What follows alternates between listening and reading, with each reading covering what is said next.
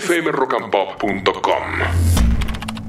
¿Qué vio Ale? Bueno, eh, eh, les quería comentar dos cosas. Primero, que en Netflix eh, han subido una gran serie que es Yellow Jackets, eh, o Chaquetas Amarillas. Gran serie, eh, pero de lo mejor que se ha fi- filmado en, en los últimos años. eh.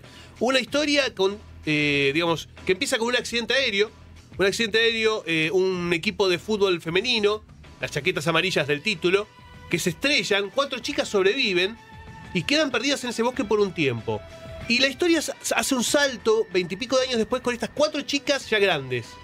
Ya grandes. Y con un pacto de silencio de lo que pasó ahí.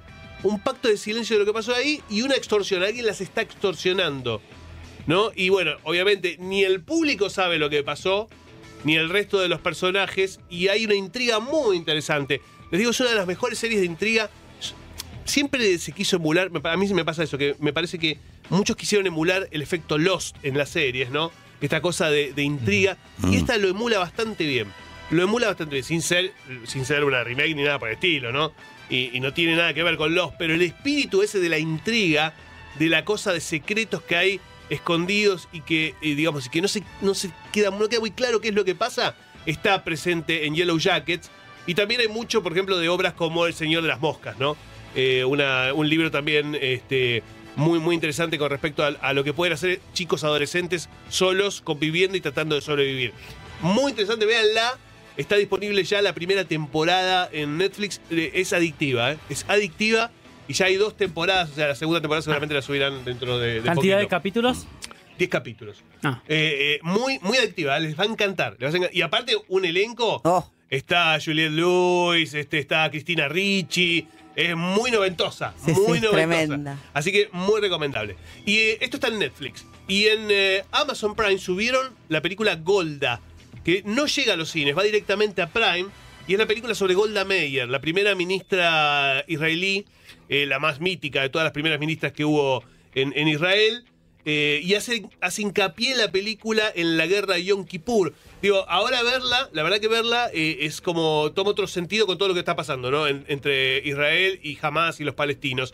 Eh, esto es justamente Golda Meir, la primera ministra, haciendo frente a un ataque conjunto de Siria, Egipto y Jordania en los 70, eh, en una guerra que fue muy importante para la construcción de, digamos, de- del ejército israelí. Eh, bueno, y esta mujer que era llamada la, la dama de hierro israelí, una especie de Margaret Thatcher israelí, eh, con un papel extraordinario de Helen Mirren.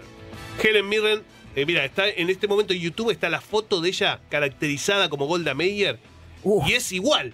Es igual a este personaje histórico. Igual.